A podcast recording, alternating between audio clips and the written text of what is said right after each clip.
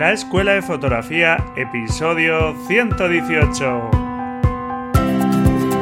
Bienvenido a este podcast para amantes de la fotografía, en el que con grandes expertos y de la mano de Braulio Moreno aprenderás los conceptos que hay detrás de las buenas fotografías, desarrollarás tu creatividad y encontrarás la motivación necesaria para seguir avanzando.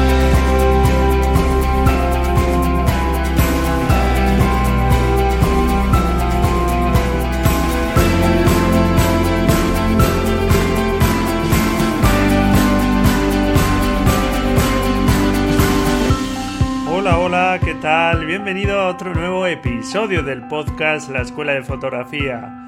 Un podcast para aprender fotografía y donde nos centramos sobre todo en conseguir buenas imágenes. Y para eso, como sabes, es algo fundamental seguir la obra de otros fotógrafos.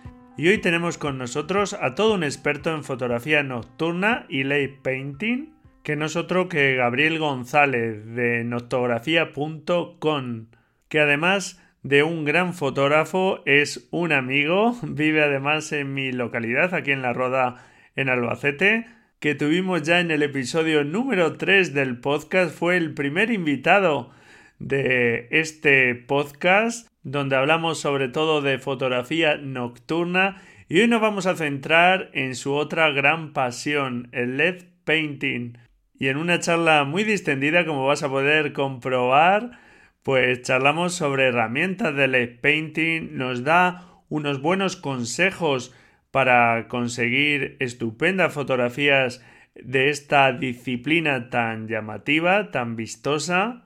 Y bueno, pues no sé si notarás en mi voz que está un tanto tocada.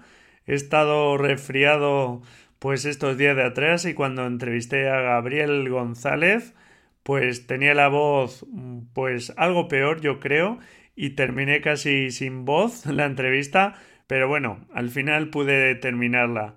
Y como ya te dije en el primer podcast del año, el podcast 112, uno de mis propósitos era empezar a crear cursos online para todas aquellas personas que quieren pues avanzar a buen ritmo y bueno pues esta semana informaba ya a los suscriptores del blog y en la página de Facebook de la Escuela de Fotografía de mi intención de crear el primer curso de esta plataforma de lo que será una escuela de fotografía online.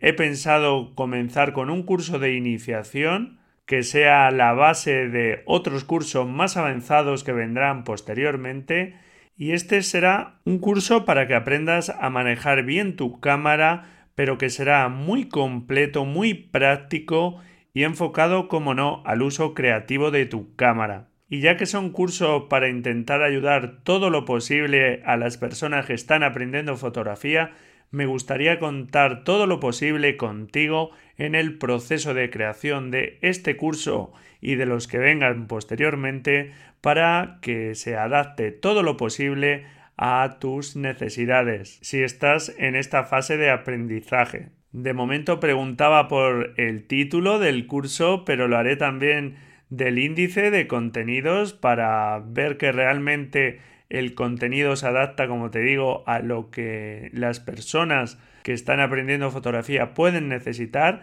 Y bueno, pues encantado de contar contigo también. En las notas del programa dejo un enlace a una encuesta para que veas esos nombres por si quieres participar en esa encuesta de momento de los títulos. Para mí sería todo un placer contar con tu colaboración. Ya te iré informando de más detalles de este curso y de la plataforma de cursos, que va a ser una plataforma un tanto especial.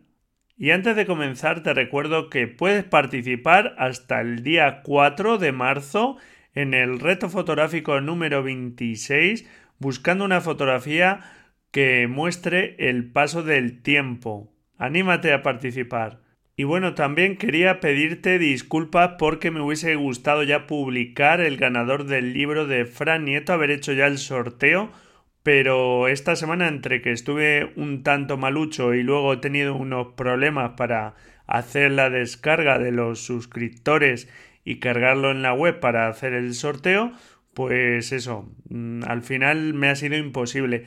Pero sin duda espero que hoy jueves 1 de marzo o como mucho mañana viernes haga el sorteo y lo publique en las redes sociales y lo comentaré como no en el próximo episodio. Y nada, pues espero que te guste la entrevista y que aprendas cosas útiles. Hoy tenemos aquí a Gabriel González. Gabriel González es un destacado fotógrafo español especializado en fotografía nocturna. Sus fotografías han recibido numerosos premios, tanto nacionales como alguno de carácter internacional. Por ejemplo, ha ganado el primer premio en el segundo concurso nacional de fotografía nocturna, el tercer premio en el Festival de Cine de Almería en la sección de fotografía y ha participado como experto en el INAID, en el Congreso Nacional de Fotografía Nocturna y LED Painting, que organiza Mario Rubio, y también en congresos conocidos como el Congreso AFOTAR de Torrejón de Ardoz. Y además, pues es la persona que hay detrás del blog de fotografía noctografía.com. Gabriel además tiene una gran experiencia como formador y es todo un placer tenerlo hoy aquí conmigo. Bienvenido, Gabriel. Hola, muy buenas, Braulio. Para mí es un placer estar aquí contigo. Pues la verdad es que estamos hasta físicamente juntos, porque generalmente las entrevistas pues las grabamos a la distancia y eh, como afortunadamente Gabriel, aparte de un estupendo fotógrafo, es un amigo y vivimos en la misma localidad, pues estamos aquí los dos codo a codo. Pues sí, nada, te agradezco que cuentes conmigo para tus entrevistas. Para mí un placer, ya llevaba un tiempo con ganas de que volvieses porque tengo que recordar que Gabriel estuvo con nosotros en el episodio número 3, donde, bueno, pues ya hablamos, o sea que hace ya bastante tiempo. pues sí, ahí te tengo que echar la bronca porque, claro, o sea, desde el 3 hasta el 118, o sea, has hecho 115 que no me has llamado, eso está muy mal. Tienes que haber llamado cada 10 o 15 me tienes que llamar. vale, lo tendré en cuenta, Gabriel, lo tendré en cuenta. Apúntalo por ahí. Si era por no aburrir tampoco, porque no, a ver si vas a estar ahora está en la sopa. Nada, ya además yo cobro barato. Tú Luego te paso la factura y ya está, no hay problema. Muy bien, muy bien, encantado, perfecto, perfecto. Bueno, como vais a y estáis escuchando ya, esta entrevista va a ser así un tanto más informal de lo que es habitualmente, porque hacer la entrevista con, con un amigo pues siempre, bueno, pues seguro que, queda un poco distinta y, siempre está bien. Venga, a ver si se nota la diferencia. seguro que sí. Bueno, pues Gabriel, muchas veces eh, hablamos de fotografía nocturna y LED painting. Para aquellas personas que no están familiarizadas con estos términos, eh, ¿Qué diferencia hay realmente entre ellas? Vamos a dejarlo claro, porque en este episodio, en el episodio 3, hablamos sobre fotografía nocturna y este nos vamos a ceñir eh, prácticamente, eh, aunque tienen relación las dos, pero nos vamos a ceñir en LED painting. Cuéntanos un poco. Vamos a ver, em, hombre, em, la verdad es que son dos técnicas que son diferentes, aunque se suelen confundir mucho, decir fotografía nocturna y light painting, y se mete todo como dentro del mismo saco. Pero yo creo que son dos cosas diferentes. Ya digo que son dos técnicas y en medio de entre las dos, pues también tenemos mm, cosas intermedias. Yo no suelo hacer ni fotografía nocturna pura, que como si dijéramos que sería una larga exposición, eh, claro, por la noche, larga exposición, sin iluminar nada. Podríamos decir que eso sería una fotografía nocturna pura, sin aportar iluminación extra. Luz externa, luz artificial. luz artificial, con, simplemente aprovechando la luz que hay. Sí. Y light painting pues sería eh, igual, también en larga exposición, en eso coinciden las dos, son largas, normalmente solemos hacer, suele ser de larga exposición, pero ya aportando todas las luces o creando figuras o formas que no existen y nosotros las creamos con, pues, con artilugios de luz, ¿no? Entonces, ni solo hacer yo fotografía de light painting pura, hago alguna y hago algo, pero no es lo que más hago, ni solo hacer fotografía nocturna pura tampoco, sino yo utilizo más bien técnicas de light painting para eh, sacar la imagen que yo quiero de fotografía nocturna. Entonces, suelo hacer larga exposición de nocturna y aportando mi iluminación. Claro. Pero bueno, siempre que estemos eh, ya iluminando de alguna forma una escena, podríamos estar hablando de que es LED painting, ¿verdad? O estamos utilizando técnicas de LED painting. Sí, hay quien dice que si no creas eh, figuras que no existen, no es light painting. Ya. También hay gente, bueno, pues hay opiniones de todos los gustos y hay opiniones de que eso, que light painting es cuando tú pintas, haces figuras de luz o, o hace, o pintas, eh, pues eso, mm, a través de las herramientas de luz. Mm, Hombre, yo creo que yo soy de otra opinión. Yo si estoy iluminando un coche, por ejemplo, un Sí. vehículo, bueno, pues yo eso lo considero light painting, o sea, es pintura de luz. Yo estoy pintando ese vehículo, estoy pintando Claro. Sí. eh, el objeto, lo, lo pinto, lo ilumino. Ya, ya. Pero Yo- bueno, yo- que estas son opiniones que, bueno, Sí. por clasificar un poco, se está definiendo un poco la técnica, porque es una técnica mm, que podríamos decir reciente dentro de la fotografía, Ajá. aunque lleva ya muchos años, pero si lo comparamos con todos los años que lleva la fotografía, es más o menos reciente. Y yo creo que se está también un poco definiendo todavía. ¿Y cómo fueron tus inicios en el LED painting? Que eres un enamorado. A mí eso lo he comentado en alguna vez ya en el podcast del LED painting y pronto digamos que, que te llamó mucho la atención. Y realmente, ¿cómo fueron esos inicios y qué es lo que te enganchó del LED painting? Pues mira, sí que, hombre, es curioso porque yo cuando empecé, yo a mí me ha gustado la fotografía de siempre, yo empecé con carrete y he hecho todo tipo de fotografía y sigo haciendo. Y cuando empecé, pues yo ya me gustaba más eh, paisajes nocturnos, una eh, fotografía más natural, como si dijéramos, Sí. sin luces. Yo salíamos, porque siempre salimos con amigos, con gente. Ujú. Tú te, te venías al principio mucho, ahora ya... Ahora menos, hay que decirlo. Ahora, como ya te dedicas al mundo de audiovisual y de formación, pues ya no tienes tiempo. Yo, yo le digo aquí, un- mira, uno de los propósitos para este año es tener un poco más de tiempo también para mis fotografías, porque ya me metí tan de lleno en el podcast con el tiempo que tengo y con el blog que, que, bueno, pues mira, por eso bajé un poquito la frecuencia al final del año pasado para, bueno, pues tener un poco más de tiempo para eso. Pues sí, a ver si retomas la- las de buenas echar- costumbres. Deja de echarme a mí la bronca A y... ver si te retomas las buenas costumbres y te viene. Claro que sí, hombre. bueno, pues al principio mm, eh, a mí me gustaban los paisajes naturales y yo decía que yo no quería luces raras. Yo veía otras fotos de otros artistas y decía que yo no quería luces raras ni luces de colores, que no me gustaban. Sin embargo, al final eh, la evolución pues me ha llevado, me ha llevado ahí. Ujú. Eh, empiezas haciendo eso, algo natural, y eh, poco a poco te va pidiendo, pruebas una luz, vas probando otra cosa, y, y me ha ido llevando poco a poco hasta donde, a lo que hago ahora mismo, que sí que, ahora sí que utilizo técnicas de light painting, pero para hacer fotografía, como si dijéramos, sí, nocturna, o, o la fotografía que yo quiero, que no es, Claro. como digo, no es light painting puro. Bueno, si al final, eh, como tú bien dices, Gabriel, lo que se trata es de encontrar esa fotografía que, que a cada uno le gusta. Y, y, bueno, pues yo creo que tú vas definiendo muy bien tu estilo. Y bueno, pues sin duda es genial que, que hayas encontrado, digamos, esa disciplina en la que, en la que te encuentras pues bastante realizado, de- por lo menos de momento en tu fotografía. En el episodio número 3 hablábamos... Esto te voy a cortar. Sí, Porque esto me estoy- es que me estoy acordando ahora mismo, coincidí en el, en el Congreso de Afotar, con- coincidí con un fotógrafo, Antonio Grael, creo que lo estoy pronunciando bien, o que se llama así, que es un fotógrafo de, eh, de fotografía erótica, Ajá. hizo fotografía erótica, eh, empezó con, haciendo para la revista Lee, me parece que era, y bueno, un fotógrafo interesante, ya digo, de fotografía erótica. Pero hablando con él, pues eh, en la comida y tal, me comentaba de que había gente que, que su objetivo era hacer light painting, o sea que, que el light painting era el fin, el fin de la fotografía. Sí. Y, y yo considero que mi fotografía no es el fin, el light painting, sino es el light painting es el medio para llegar a Claro. lo que yo quiero conseguir.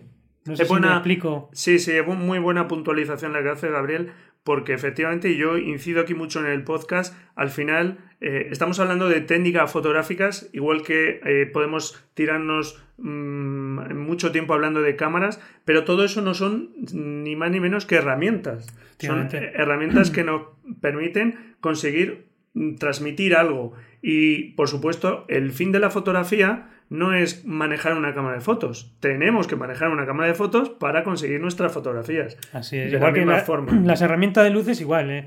El objetivo no es saber, o mira qué bien utilizo esta herramienta de luz, sino el objetivo es hacer una fotografía eh, que te llame la atención o que te guste o que transmita algo Porque yo siempre intento transmitir algo, o el que vea la foto que sienta algo, que vea algo. Entonces, para eso utilizo las técnicas, pero las técnicas no son para decir, mira qué bien utilizo esta herramienta. No, ese no es mi objetivo. Me parece muy buena mm. puntualización por tu parte, Gabriel. Pues eh, en el episodio 3 te comentaba, ya nos hablabas de eh, algunas herramientas para fotografía nocturna y bueno, pues repasamos el típico de, bueno, pues un trípode, un disparador, una cámara que nos permita pues manejarla, digamos, en modo manual, incluso que incorpore ese modo B de, larga exposición, el modo GUL. También hablábamos, por ejemplo, de un frontal. Todo eso sigue siendo igual de válido en, en LED Painting. ¿Y qué herramienta de iluminación recomendarías para empezar a practicar LED Painting? ¿Cuál crees que es más manejable? Bueno, yo mm, aparte, no sé si en aquel podcast hablaríamos de las linternas. Las linternas son básicas. Sí, comentamos algo al respecto. O sea, linternas son básicas, que sí que nos sirven para, pues eso, para fotografía nocturna, para hacer paisajes, iluminar paisajes.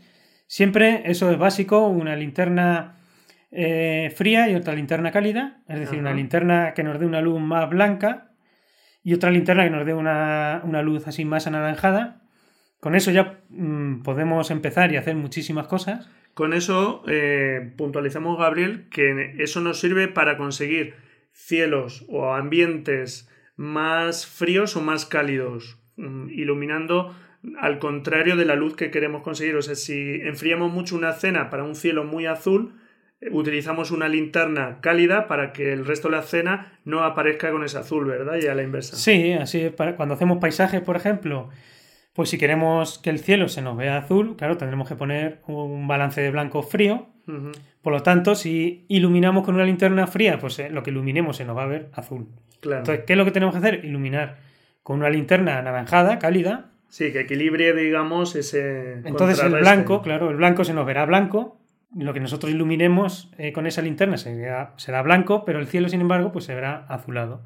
Entonces, esas dos herramientas para mí son básicas. Las linternas. Una linterna cálida y otra fría. Y luego ya, si queremos empezar a jugar con efectos de light painting, efectos de luz, pues hay una herramienta que es muy agradecida, que es, la fibra óptica.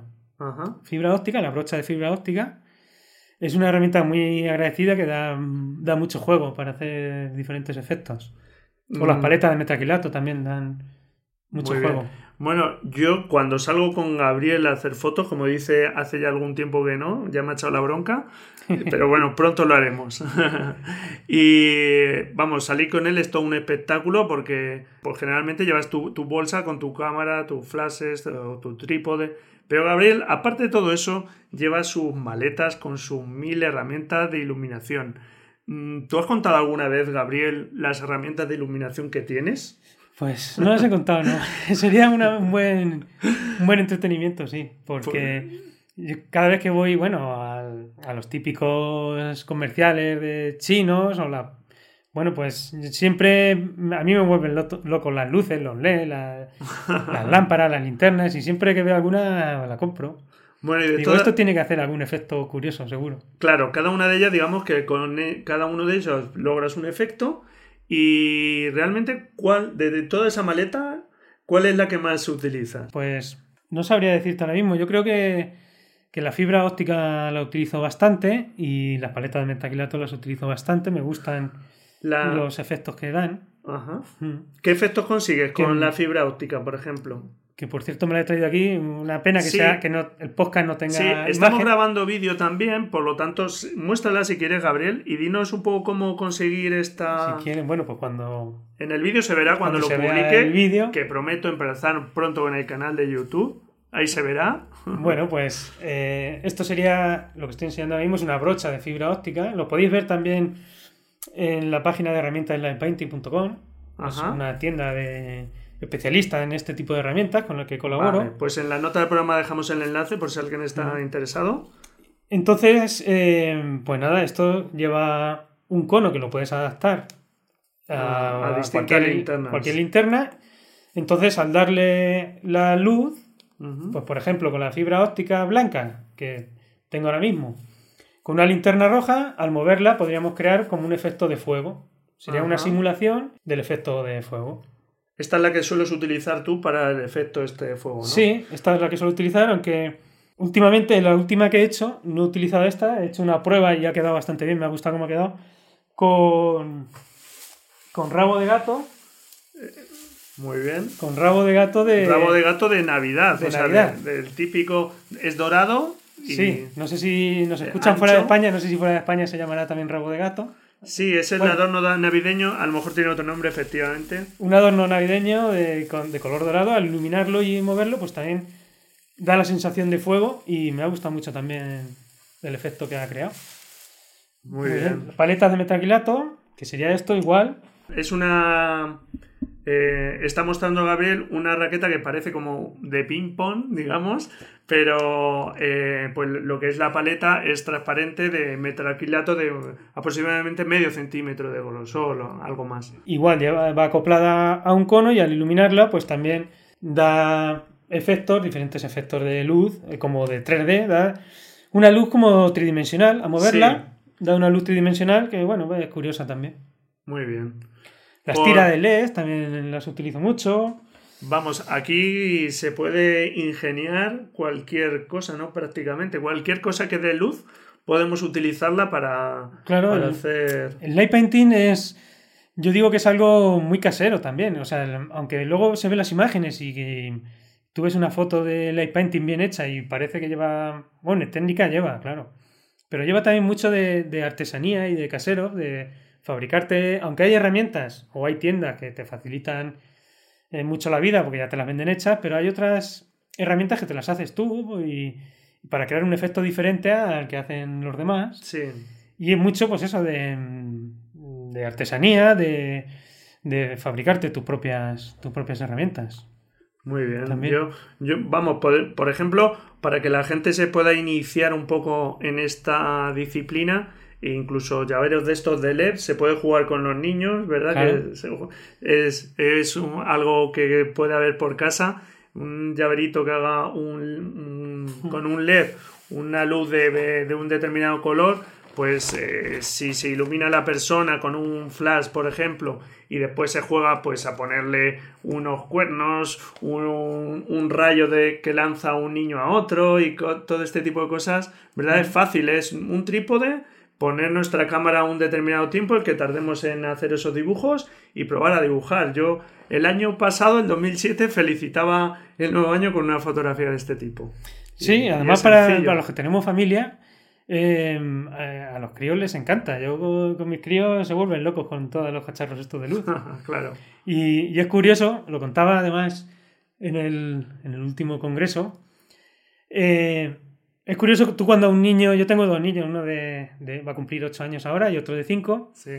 y tú cuando a un niño le dices, hazme una foto, pues normalmente pues, cualquier niño pues simulará con una, tener una cámara a la mano y hacerte clic, una Ajá. foto, ¿no? Pues los míos no, los míos, si tú le dices "Hazme una foto, lo que hacen es que simulan que te iluminan con herramientas de luz. Cogen el móvil, ¿no? Con hacer un poco de luz. y- te iluminan y bueno, y, y- sorprende la imaginación que tienen y, la- y- claro que sí. y se lo pasan muy bien y, yo también. Pues mira, es una estupenda forma el painting para, para entretenernos en familia. A los que nos gusta la fotografía y como tú bien dices, tenemos niños pequeños, una buena forma de pasar una buena tarde, sí señor. ¿Y el principal error que crees que comete la gente cuando empieza a practicar? Bueno, el principal error sí que podría decirte a lo mejor, por decir algo, es que sí que me encuentro, muchas veces me preguntan, recibo muchas preguntas además también por las redes sociales, Sí, que me dicen que, que cómo que mis fotografías no tienen ruido. Digo, bueno, sí tienen, tienen ruido. Dice, yo es que ha- hago lo mismo y a lo mejor tengo la misma cámara que tú, o mejor, y me sale mucho ruido. Y yo mi respuesta normalmente para que no tenga ruido es exponer bien. Entonces a lo mejor es posible que sea eh, principal el error que yo Sí. pueda encontrar es que eh, muchas veces se subexponen, que hay poca, o sea que la exposición no es correcta. claro. Entonces si tú te quedas corto en la exposición, Sí. en las sombras es cuando nos sale el ruido. Pero si, aunque sea de noche y una larga exposición, y aunque subamos el ISO, si la fotografía está bien expuesta, eh, podemos controlar y manejar muy bien Claro. el ruido. O sea, que, eh, que nos quedemos, el problema es que nos quedamos es una fotografía subexpuesta y cuando en el revelado o en el procesado mm, intentamos corregir ese desperfecto es cuando aparece el ruido. Sí, yo ya lo he comentado aquí varias veces que efectivamente, pues eh, em, digamos que sobreexponer ligeramente la imagen al efecto de ruido pues eh, es positivo porque el sensor tiene más cantidad de luz y, representa menos, refleja menos ese ruido, efectivamente. Sí, em, yo siempre digo que, pues sobre todo por la noche, es muy importante eh, fijarnos, no fijarnos en la pantalla, en la imagen que se ve en la pantalla, sino fijarnos en el histograma que nos muestra nuestra cámara. Sí. Las pantallas por la noche, estamos de noche, ya se nos acostumbra a la vista. Eh, parece que no, pero, pero se ve, por la noche se ve bastante, con que haya un poquito de luna, se ve. Entonces, eh, pues eh, los ojos ya se nos han acostumbrado a la oscuridad. Cuando se nos muestra la imagen en la pantalla, con una pantalla retroiluminada de la cámara que, con mucha luz, pues ves la foto con muchísima luz y dices, guau, esto tiene mucha luz. Pero luego, si tú ves el histograma, realmente la foto no tiene tanta luz como te parece. Claro, Entonces, eh, si nos fijamos en esa imagen que sale, nos vamos a quedar seguramente cortos. Nos tenemos que fijar en el histograma, ver nuestras luces, donde tenemos nuestras luces, nuestras sombras, que no tenemos zonas demasiado oscuras. Además, por el funcionamiento del, de las cámaras, de, las imágenes digitales, sabemos que en la parte, el histograma o en la parte de las luces es donde tenemos más información. Tenemos más información que la zona de sombras. Entonces a mí siempre me gusta tender, aunque sea por la noche, intentar, o sea, intentar que el histograma se me tirarlo, hombre, no lo voy a derechear, no, lo voy a derechear porque es de noche, pero pero que tienda, intento echarlo a la derecha lo que puedo. Que por lo menos no, no eh, subexpongamos, ¿no? Efectivamente. Que no quedemos cortos. Prefiero que se, me, o que se me quede centrado o un poquito a la derecha, aunque luego al revelar, prefiero oscurecer que dar luz, por, sobre todo por el tema del ruido. Si damos luz en el procesado, en el revelado, vamos a sacar ruido. Sin embargo, si oscurecemos, no vamos a sacar ruido.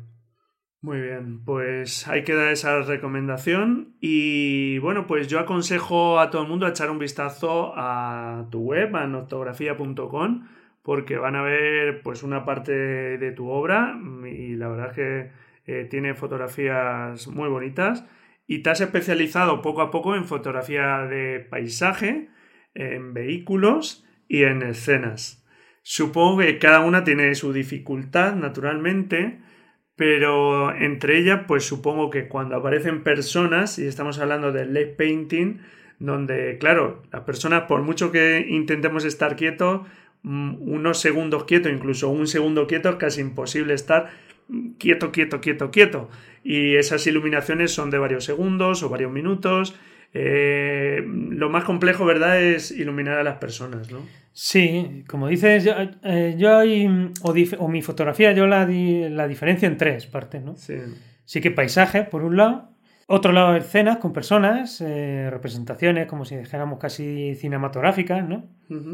Y vehículos. Entonces, esas tres yo no me sé, no me decantaría, o sea, no sé por cuál decantarme, porque en cada momento esas tres me gustan, mucho.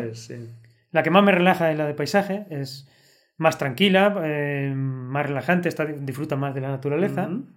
Los vehículos también me gustan mucho, también es más o menos tranquilo, pero cuando ya estás con personas es más exigente. Para mí estar con personas es más exigente porque ya, ya no depende solo de ti, depende de otras personas. Hay gente, eh, pues eso, que, se ha molestado en buscarse un atrezo, un vestuario, eh, muchas veces maquillaje eh, hay un escenario. algo que es fundamental. En las escenas, cuando estamos montando algo, todo cuenta, ¿verdad? O sea, la persona que está allí es una actriz por, o un actor, por así decirlo, y, todo acompaña, ¿verdad? Tiene que acompañar el vestuario, la escenografía, todo. Eso es básico. Cuando hay. Cuando se hacen escenas, si la persona lleva un buen vestuario, un buen maquillaje, y luego hay un buen escenario, un buen atrezo, eso ya, yo digo que es el 90% de la foto. Eh, si se descuida en alguna parte, eso también se nota. O si, por ejemplo, mm. incluso, eh, lo sabes tú muy bien, Gabriel, eh, la pose ¿no? que hace la persona, los gestos,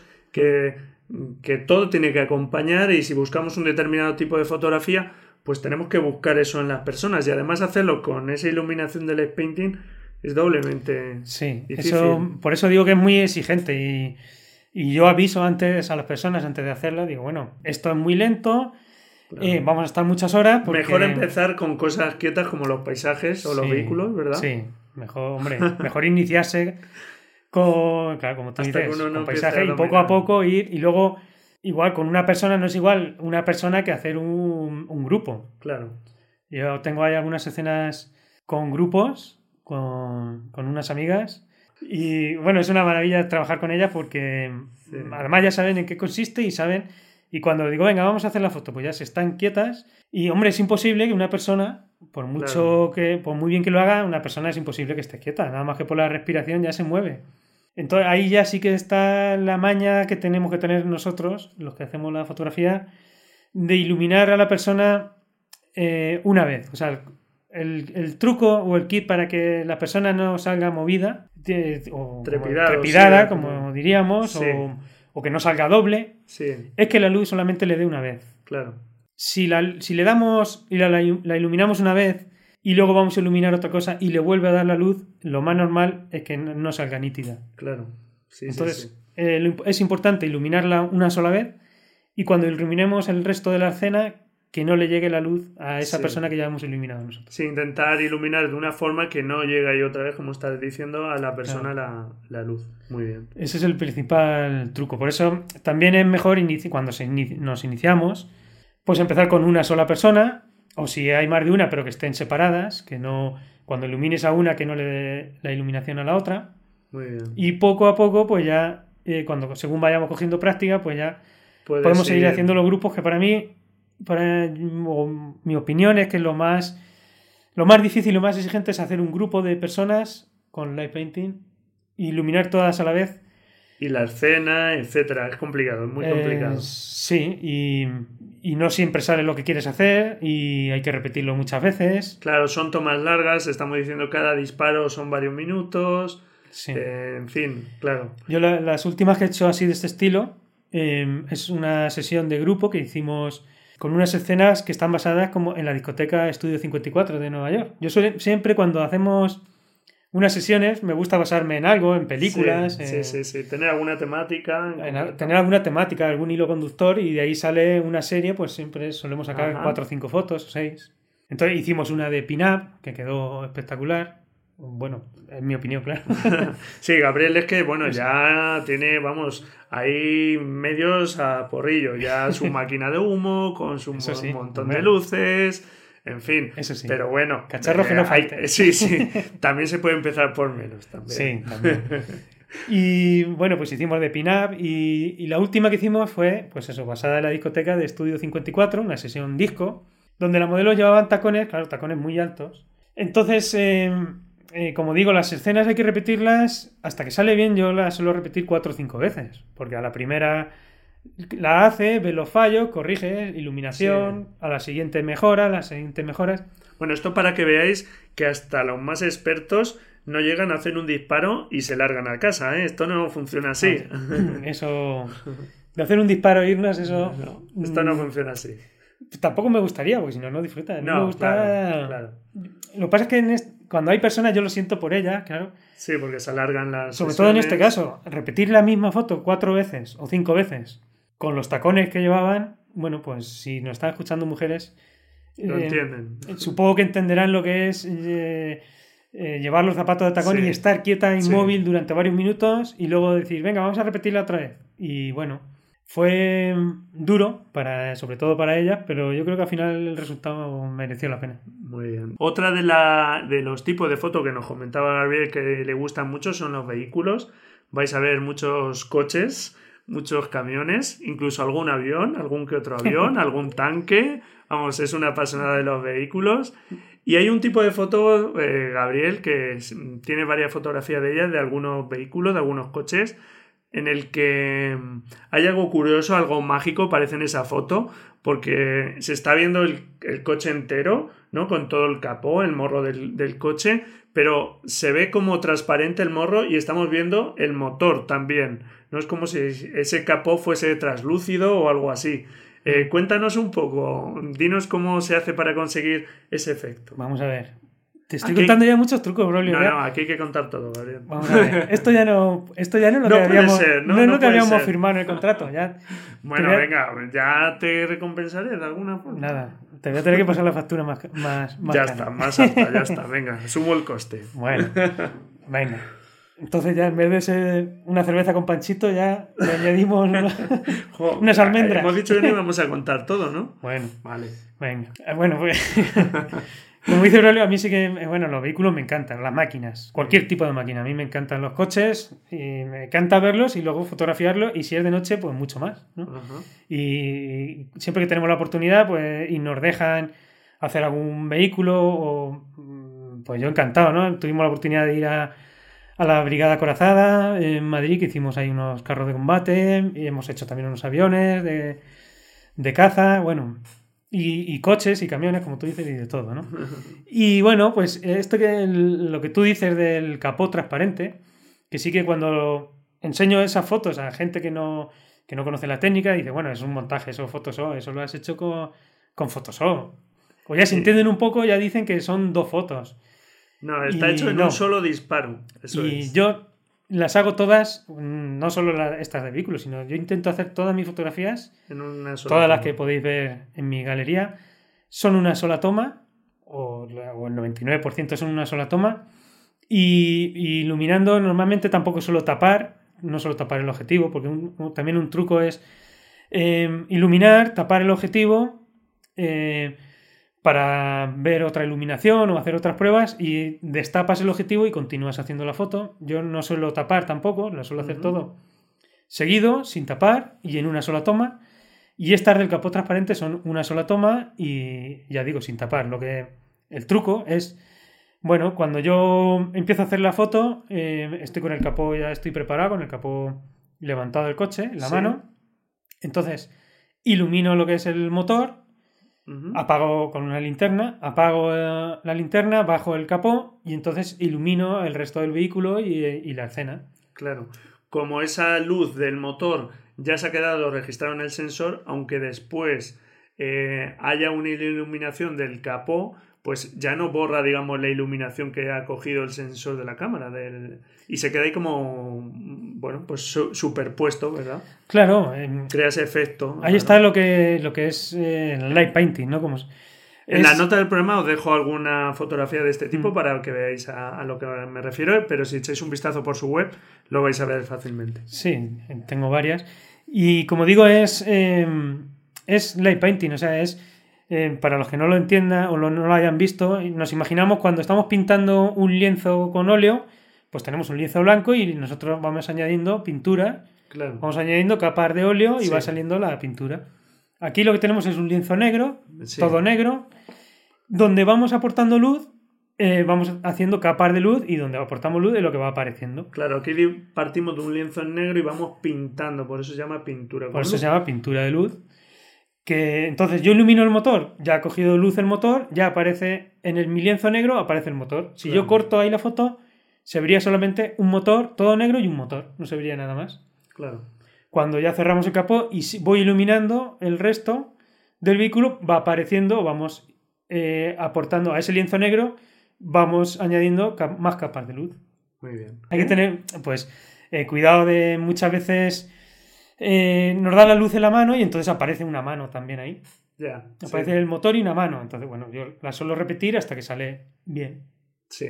Todo eso poco a poco para hacer todo esto de LED painting, muy importante, no lo hemos comentado Gabriel, ir vestidos de negro al Sí. máximo. Y en este caso, por ejemplo, incluso si llevas unos guantes negros, tanto mejor, etcétera. Pero bueno, que mm, por lo menos la ropa intentemos que sea negra porque es más difícil que, que aparezcamos en la foto iluminando algo. Claro, efectivamente. Yo siempre llevo ropa negra, todo de negro. Algunas veces me pongo guantes, otras por comodidad no me las pongo.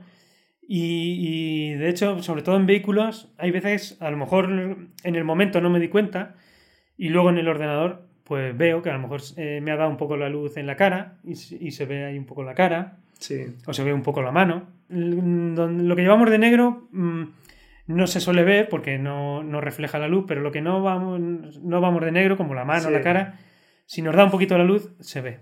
claro. Muy bien, y, pero bueno, pues teniendo esa mm, precaución y poco a poco es algo que se va aprendiendo y ya está, como todo. Eh, te iba a preguntar también por la herramienta para simular fuego, pero nos has hablado ya de ella, de eso... Sí, la fibra óptica, de la, brocha fibra de óptica, fibra óptica. Que, que nos has mm, dicho un sitio web donde podemos verlo, herramienta de ledpainting.com. Sí.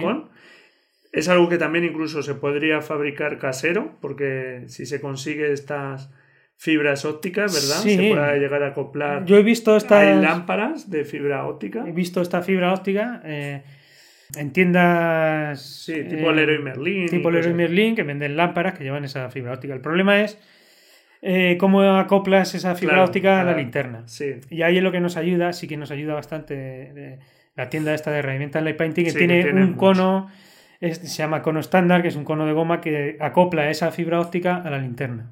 muy bien. Pues nada, una referencia muy buena. Mm. Y otra herramienta que nos hables, como hay tantas de LED Painting, venga, a- una que es un tanto peligrosa y danos alguna recomendación para esas fotografías tan espectaculares que generalmente suelen ser circulares, donde hay fuego real y se ven muchas eh, chispas eh, por los aires que se hacen en verdad con lana de acero. Y cuéntanos un poco cómo se hace este tipo de fotografías y, y qué precauciones hay que tener, porque realmente es fuego real y, y hay que tener mucho cuidado, claro. Sí, mira, también llevo aquí, lo voy a enseñar a la cámara para cuando pongas el vídeo. Vale. La lana de acero. Bueno, la lana de acero es eh, parecido, para los que no lo estéis viendo, es lo que se utiliza para pulir, se compra en la ferretería, se utiliza para pulir los suelos de mármol, Sí. por ejemplo, de mármol o de Sí, es un granito, material para pulir. o de terrazo para pulir suelos. Es parecido a como si dijéramos al escobrite, el escobrite ese es como más mucho más grueso. Sí. El escobrite Sí. me refiero a para Sí. al estropajo de fregar, ¿no? Sí. Esto es muchísimo más fino y la que yo utilizo yo creo que es la más fina que hay. Y se coge un trozo de eso, se le prende fuego y al girarlo, pues esas chispas que se van desprendiendo o esas partículas de acero que se van desprendiendo, en su camino es lo que nos deja la traza de luz, que es la chispa de luz, que es curioso. Lo que sí es, eh, hay que practicarlo esto con mucha precaución, como tú dices, Claro. hay que tener mucho cuidado. Claro, claro, claro. Eh, yo en verano no lo suelo hacer mm, y, y donde, cuando lo hago lo hago en sitio con mucha precaución y muy controlado porque claro es fuego y son chispas o mm, es partículas de metal que están saltando incandescentes eh, y lo estás saltando al campo, ¿no? Y entonces si cae en alguna vegetación que está seca o en algún sitio que pueda arder, pues Sí, se puede provocar un- un incendio. Eso es. Hace unos años oí la, la noticia de que había gente o, a- practicando esta, esta técnica con el lana de acero en una estación de tren Sí. histórica, eh, la- pues le, le habían prendido Vale. fuego a la estación. Entonces hay que hacerlo con, Claro. con precaución y sabiendo dónde se hace, en sitio donde cuando salte esas partículas metálicas Sí, al rojo vivo, pues que no, que no pueda arder. Claro, que no podamos causar Hmm. ningún destrozo por ahí y cuando lo hagamos eso con todas las precauciones del mundo, realmente lo que se suele hacer es la lana de acero se ata a algo, ¿verdad? Que es lo que a un tipo de cuerda, yo he visto a un Sí. rodillo de pintar también, Sí. esto de Eh, cada uno, yo lo que llevo es una pinza metálica sí, Es una pinza metálica como la de tender la ropa, pero metálica, y la llevo atada a una cadena. ajá, Entonces, en esa pinza metálica, pues cojo un trozo pequeño, un trocito. Se le puede prender fuego con un mechero, o hay gente que con pila, con una pila de 9 voltios. Como hace cortocircuito, ya mm, saltan chispas. Y eso sí, quema, eh, hay que tener, mm, pues eso, aparte de también de no prenderle fuego a nada, donde caiga la- Sí, esas por- chispas por quema. nuestra o sea, la seguridad. ropa, eh, procurar no llevarnos la, como decimos por aquí, no llevarnos la ropa de los domingos, porque la- si nos cae nos va a hacer un agujero. Si vamos a trabajar con modelos o con personas, avisarles de que se le puede quemar la ropa. Claro, claro. Bueno, pues tengamos en cuenta todas estas precauciones porque sin duda lo primero es la seguridad. Bueno, Gabriel, yo sé que sueles planificar bastante tus tomas y que utilizas aplicaciones y demás. Cuéntanos un poco, ¿te gusta planificar las tomas, verdad? ¿O ves que es necesario para asegurar un poco el resultado? Hombre, mm, vamos a ver. eh, sí suelo planificar, pero más que nada por. eh, eh, muchas veces, o la mayoría de las veces, también por ahorrar tiempo. O sea, no, no me gusta salir venga, voy a, voy a salir al campo a hacer fotografía nocturna, a ver qué surge. Claro. Sino que me gusta y saber lo que voy a hacer antes de salir. Nada porque ya que le vamos a quitar tiempo a la familia, eh, salir un viernes por la noche, un sábado por la noche, eh, bueno, pues salir no a, a la aventura, sino salir con una idea de lo que vas a hacer. Y también otras veces planificamos o planifico por si, sobre todo cuando quiero la luna en alguna posición en concreto. Entonces, en ese caso sí que utilizo aplicaciones. Eh, hay una española que es muy buena, que es Photopills. Sí, muy buena. muy buena para planificar las tomas. Eh, hay otra ya que la es... hemos comentado aquí alguna, alguna vez, en alguna ocasión, y es una, una aplicación estupenda para planificar, pues eso, a qué hora sale el- se oculta el sol, por dónde va a salir la luna, eh, dónde está la Vía Láctea, en fin, y podemos, pues con días de antelación, prever todo eso. Sí, yo mm, esa aplicación la utilizo mucho. No hace mucho la utilicé cuando la mm, famosa luna azul de sangre. Ajá. Estas superlunas. su- eso, superluna azul de sangre, que ya eh, cada año descubrimos un nombre, un nombre nuevo para las lunas. Sí que la planifiqué con esta aplicación porque quería la luna en un punto concreto, la hice en las afueras de, de la roda en, y la luna la quería colocar en, en lo alto de la torre de la iglesia. Entonces, bueno, pues eso lo planifiqué con unos días de antelación, con bastantes días, y para ver en qué sitio me tenía que colocar y a qué hora tenía que ir y todo eso utilicé esa aplicación. También la utilizo para la Vía Láctea, Claro. tiene la realidad aumentada que está muy bien para ver, posicionar la Vía Láctea, a ver dónde, qué podemos hacer o dónde podemos colocar la Vía Láctea para que quede bien. Y también hay otras, ya digo, como de fotógrafos efemeris, me parece que se llama así, TPE, TP, sí. también Muy es buena una también. aplicación muy buena y bueno, pues hay diferentes aplicaciones, unas de pago, otras gratuitas. TPE, la de Fotógrafos Ephemeris, la- tiene una versión web para el ordenador, que esa es gratis, Que esa es gratis. sí. esa es gratuita. Pero siempre conviene planificar antes de, salir, saber más o menos lo que vamos a hacer. O sea, no salir a la aventura a ver qué nos sale, porque lo normal, si vamos así, lo normal es que no nos salga nada. Claro. Eh, bueno, eres, nos decías antes, ibas con dos cámaras. Mm, Cuando um, te pasaste, bueno, no, no te pasaste porque utilizas las dos, utilizas tu cámara reflex, pero mm, adquiriste una cámara sin espejos, una micro 4 tercios, una Olympus, y, bueno, pues te, te gustó mucho y la, la usas bastante. Hay un modo que me acuerdo cuando empezaste a usarlo que, que te llamó mucho la atención, el Light Composite. Y cuéntanos un poco de qué va a los oyentes para que sepan de qué van estos modos y para qué eh, puede servirnos para light painting. Bueno, eh, sí que es verdad que cuando probé esta cámara me gustó mucho este, el modo este. Lo veo. Este modo para el tema del light painting es ideal. Quizá esta, el micro 4 tercios eh, para ISOs altos no sea la más adecuada. Claro, el sensor es más pequeño, El sensor es más pequeño, entonces si queremos hacer vías lácteas vamos, es sí más, vamos, un, poco más sensible vamos ruido. a tener más ruido que con otro tipo de cámaras. Por eso llevo dos. Una para mm, vía láctea, para ISOs, ISOs altos, y la micro 4 tercios que lo utilizo para más tema del light painting.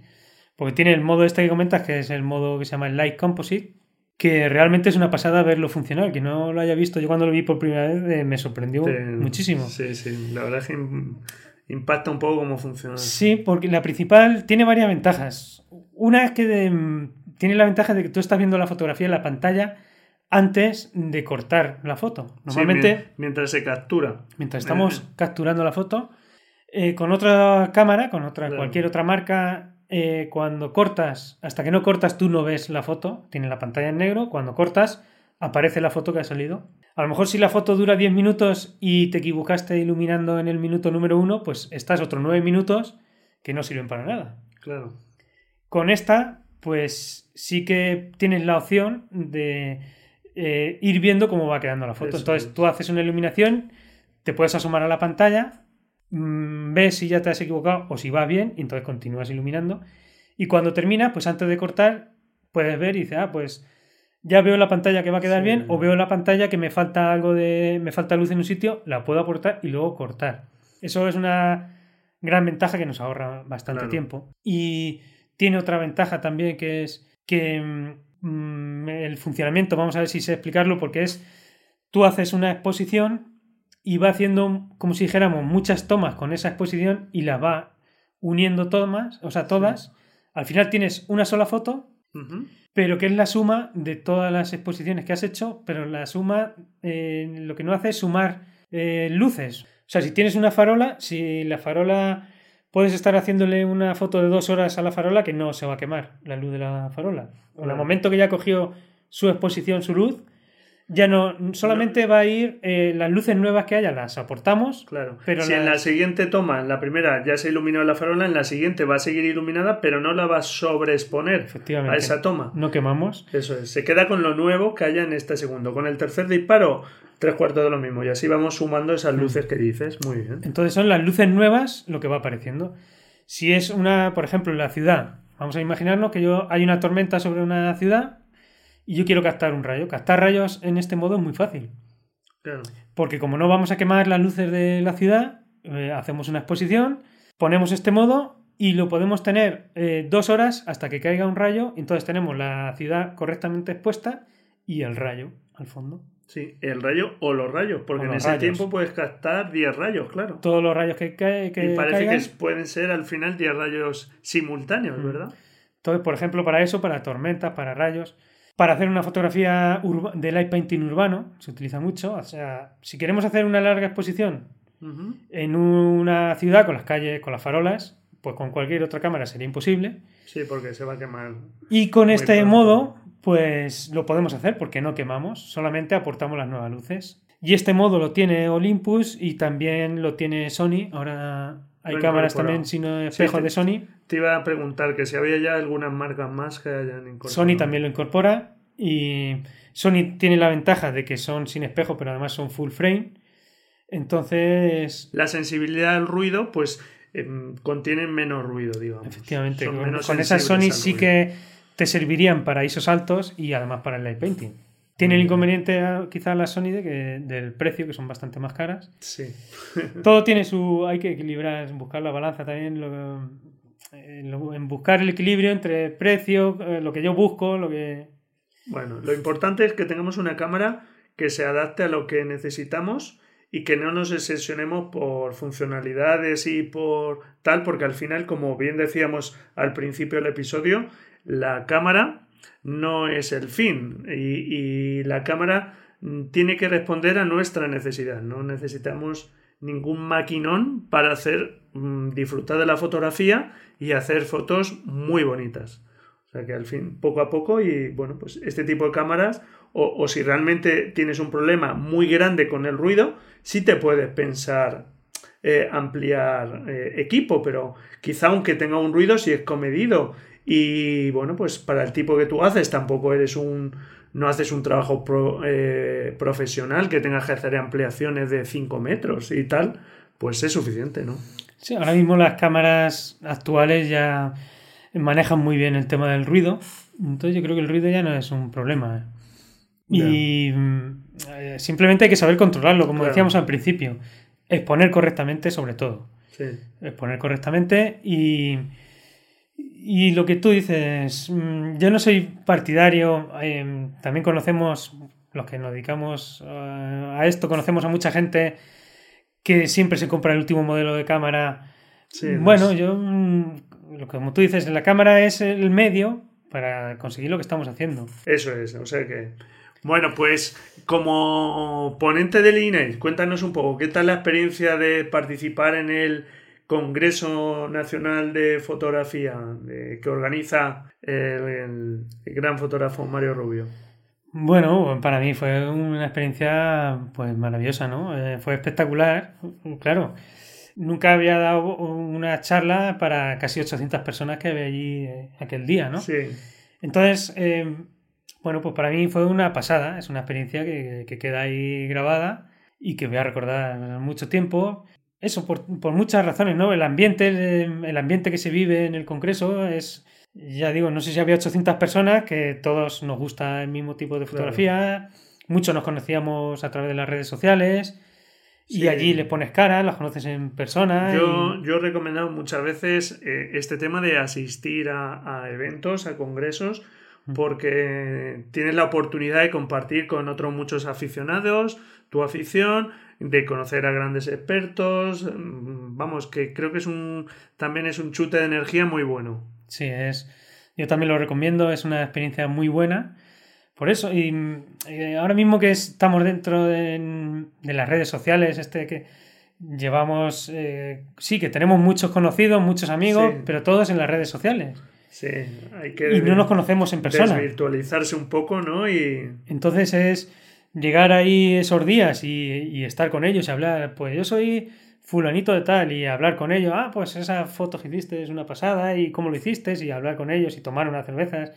Entonces es una experiencia claro que sí. muy buena. Y luego estar ahí en el escenario delante de 800 personas y, enseñar lo que yo hago y explicar cómo yo lo hago, bueno, pues para mí fue una experiencia muy buena. Muy mm. bien, muy bien. Bueno, pues ahí queda también esa recomendación del E-Night.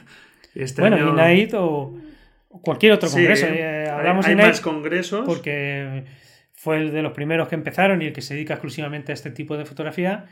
Pero también eh, estuve también en Olite, eh, también un congreso más pequeño, pero muy familiar y también muy también dedicado a este tipo de fotografía, también muy bueno.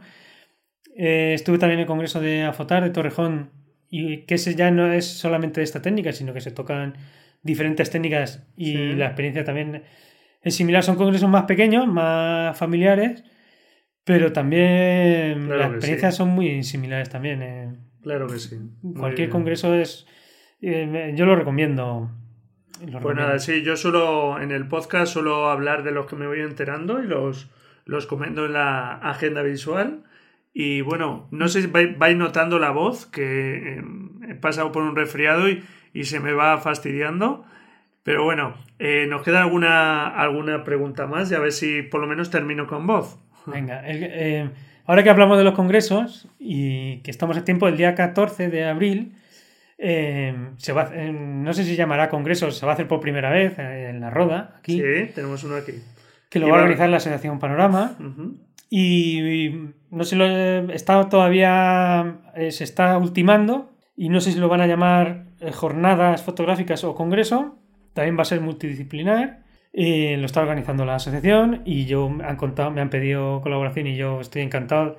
Claro que sí. En primer lugar porque es mi asociación y en segundo lugar porque es mi pueblo y, y encantado, claro, de, después de estar por ahí por España hablando sobre fotografía nocturna, pues para mí es un lujo poder hablar sobre fotografía nocturna y light painting en lo que es en mi pueblo. Entonces, si los que tengáis oportunidad, el día 14 de abril, en la Roda de Albacete, podéis pasaros. Pues vamos, yo pensaba comentarlo un poquito más adelante cuando estuviera la, cita. Pues ya eh, te he la exclusiva. No, mira, ya ves qué bien. O sea que así lo, lo comentamos más veces. Bueno, Gabriel, venga, antes de que me quede sin voz, ¿alguno fotógrafo referente del painting? Mm, bueno, pues. Mm, a ver, aquí en. Porque hay un montón. En España. Claro que hay un montón. Pero venga, sí, dos o tres. Lo que sí, en España tenemos un nivel. Yo creo que alto. Hombre, aquí fíjate. Bueno, no, lo digo por mí, no lo digo por mí. Pero por lo que veo. Sí, hay muy buenos fotógrafos. O la sensación de que yo tengo de que en España hay buen nivel de fotografía nocturna y de light painting. Hay muchísimos y muy buenos. De hecho, cuando los concursos internacionales en los primeros premios siempre están fotógrafos españoles. Sí. Y bueno, pues lo que es el painting eh, es que conozco muchos, no me quiero mojar mucho, porque me voy a quedar mal con otros. Hombre, no vamos a citar a todos los que conoces. Los dos o tres que a ti más te gusten o, que, bueno, pues que creas que pueden mm. resultar más interesantes. Eh, me gusta mucho El Niño de las Luces, me parece un fotógrafo muy creativo y muy bueno en pintura de luz. Eh, y luego en España, pues tenemos también el que ganó el último concurso internacional, eh, Frodo Álvarez. Sí. Em, también muy bueno. Tenemos en Albacete tenemos una compañera que también eh, ahora mismo está haciendo cosas muy interesantes, muy buenas, que se llama Iris, Iris Hiroi. Ajá, sí. He visto algo por Facebook, subió, sí. También albaceteña, muy buena también. Y, Mira, ¿alguno internacional? Algún internacional Está, me gusta mucho también Darío Twin, Darío Twin, que hace... Mm, este es muy interesante porque es, y lo que hace lo veo muy difícil, que es que mm, em, hace, no solamente que hace una fotografía, o sea, dibuja, eh, hace dibujos en el aire, Sí. dibujos de luz, Sí. como si dijéramos, por ejemplo, una persona, una calavera, un animal, Sí. pero luego hace un, eh, no solamente hace una fotografía, sino que a lo mejor hace 500 porque hace un vídeo, luego lo monta, hace un time lapse, como si dijéramos una especie de time lapse o un stop motion, no sé Sí. cómo llamarlo porque no soy especialista en vídeo, sería más bien un stop motion, o sea, va dibujando fotograma Sí, por fotograma, sí, entonces dibuja el mismo animal Sí. eh, si es un, un tigre Sí, que va andando, pues dibuja el tigre motion, sí. con una pata hacia adelante. Luego vuelve a dibujar el tigre más o menos en la misma posición con otra pata hacia adelante. Sí, hace que se muevan, en fin. Entonces luego lo monta. animación. Todos esos fotogramas y te crea un, como si dijéramos un corto. Eso es muy difícil, sin duda. Y yo lo veo muy difícil. Yo no he hecho nunca ninguno, no sé cómo se hace. y- pero lo veo muy, muy complicado. Es, eh, pues eso, como si dijéramos los dibujos animados que hacían antes sobre el papel. O, eh, Sí, ahora, pero claro, sobre el papel tienes una referencia del fotograma anterior. Pero es que aquí, mm, Aquí no tiene, eh, claro. la- está pintando en el aire y es muy difícil que, que sea parecido. Está ahí en la cabeza y bueno, hay que tener una, una habilidad muy buena. Claro, en el momento que lo has, tú lo dibujas, lo tienes en tu cabeza, pero desaparece, no lo estás Claro, viendo. Eso es. Y luego tienes que hacer otro fotograma y otro fotograma y, y bueno, Muy bien. os aconsejo, os recomiendo Pues- que veáis su trabajo porque me parece muy bueno, Darío Twin. Pues en la nota del programa lo dejamos. De los internacionales mm, me gusta mucho, luego está Palate, que también me gusta mucho lo que hace. Ajá. No sé si es belga, creo que es belga, Eh, pero también me gusta mucho, muy bueno. Y españoles, pues también quiero nombrar alguno más porque también hay muy buenos. Está, aparte de, de los que he mencionado, mm, también están los Riders Online, que hacen buen trabajo. Está Carles Calero, que también hace un muy buen trabajo. Eh, está Alex, que es un gallego que también hace un buen trabajo de light painting. Muy bien. Bueno, ya nos has dado, decías que no, pero al final los vas a comentar a todos. Sí, y me dejo muchos. y- Claro, Mm, Pero ya digo, es que hay gente, en España hay muchos y muy buenos. muy bien. Mm. Bueno, ya para terminar, Gabriel, que ya llevamos un buen rato, tampoco te quiero cansar, porque como dices que quieres volver pronto, tampoco vamos a cansar aquí a la gente, ¿no? Si te tengo que llamar Nada, tú- dentro de 15 episodios, Luego hacemos otro episodio y hablamos de lo que muy bien, quieras. yo encantado. Pues cuéntanos, ¿cuál ha sido la escena más divertida que has hecho? Cena más divertida. Em, vamos a ver. Eh, una de las primeras que hicimos, Sí. además contigo, estabas tú también. Ajá. Era en tu época de que te venías conmigo. o, o yo contigo. No lo digas ya más veces, Contigo. hombre, si ya, ya creo que ha quedado claro. Eh, pues una de Que aquellas. voy a volver a salir contigo, que sí, Venga. que sí, que ahora ya estoy un poco más libre. No, eso, no- ¿Eso me lo vas a firmar? eh, Sí, ¿Por lo escrito? firmo, sí. ¿Sí? sí. Bueno. Para incumplirlo siempre se está a tiempo. Eso sí. Pues nada. Pues una de las primeras, te acordarás, hace ya unos años, que hicimos basándonos en la película de los chicos del maíz. Ah, sí, sí, sí, sí. Bueno, una mega producción hicimos esa, ahí. para mí esa serie fue, para mí es mítica y sacamos ahí unas fotos míticas. Y de las primeras que hicimos, que salen ahí igual de grupo, con no sé, había 8 o 9 personajes. Quiero nombrar a, a Maue, nuestro amigo Maue, también fotógrafo y ahora más hace más fotografía que de modelo, pero él empezó Sí, con ¿no? nosotros posando. A Fran Bonilla, que también, también modelo y fotógrafo, que les encanta a los dos Sí, tenemos la suerte de que tener aquí un pueblo muy canavalero, Tarazona de la Mancha, muy Sí. cerquita y vamos, la gente de Tarazona, ¿verdad? Está dispuesta a, a disfrazarse para una cena, pero vamos, Pues sí, las escenas las empezamos con ellos y, y surgió así porque a ellos les gusta mucho disfrazarse. Es un pueblo que está muy cerca de la Roda y le gusta, les encanta disfrazarse. Empezamos haciendo las escenas con ellos, eh, haciendo escenas de hadas y bueno, Sí. esta pues no sé si sería la segunda o la tercera que hicimos de los chicos de maíz y, y nos lo pasamos genial. Yo disfruté un montón haciéndola. claro que sí. Cenamos antes de hacerlas, una cena mm, como la solemos hacer por aquí por la Mancha, abundante. Vamos, que al final las fotos es la excusa. Y para- nos lo pasamos muy bien. Yo mm, me lo pasé muy bien y, y salieron unas fotos. eh, En para la mí, nota del programa dejamos alguna de ellas. Sí, señor. para mí son, son míticas esas fotos y nos lo pasamos muy bien. Bueno, pues nada, Gabriel, un placer tenerte por aquí. Eh, para la gente interesada en asistir a alguno de tus cursos, eh, que contacten a través de tu web, ¿verdad? Porque, bueno, no, no lo sueles hacer de vez en cuando, no, no muy periódicos. Y si hay alguien interesado, lo dirigimos a tu web, ¿verdad? Sí, en mi web está toda la información. Suelo hacer algún curso de vez en cuando, si sale por mí encantado. Pero que no, yo no me dedico a dar cursos ni, bueno, como digo, si surge lo hago y si no, pues yo encantado. A mí lo que me gusta es hacer fotografía Muy bien. y lo que quiero es hacer fotografía. Pero Bueno. y ahí en mi página web, pues sí que está la información de si surge algún curso, lo, ponemos ahí. Los últimos trabajos están ahí y toda la información Sí, está ahí. ahí tienes también un blog donde va pues, Mm. poniendo información de las series que, que va haciendo y, y otra información de interés y nada, pues os animo a todos a echarle un vistazo. Pues muchísimas gracias Gabriel por haber estado hoy aquí con nosotros. Pues nada, gracias a ti por contar conmigo.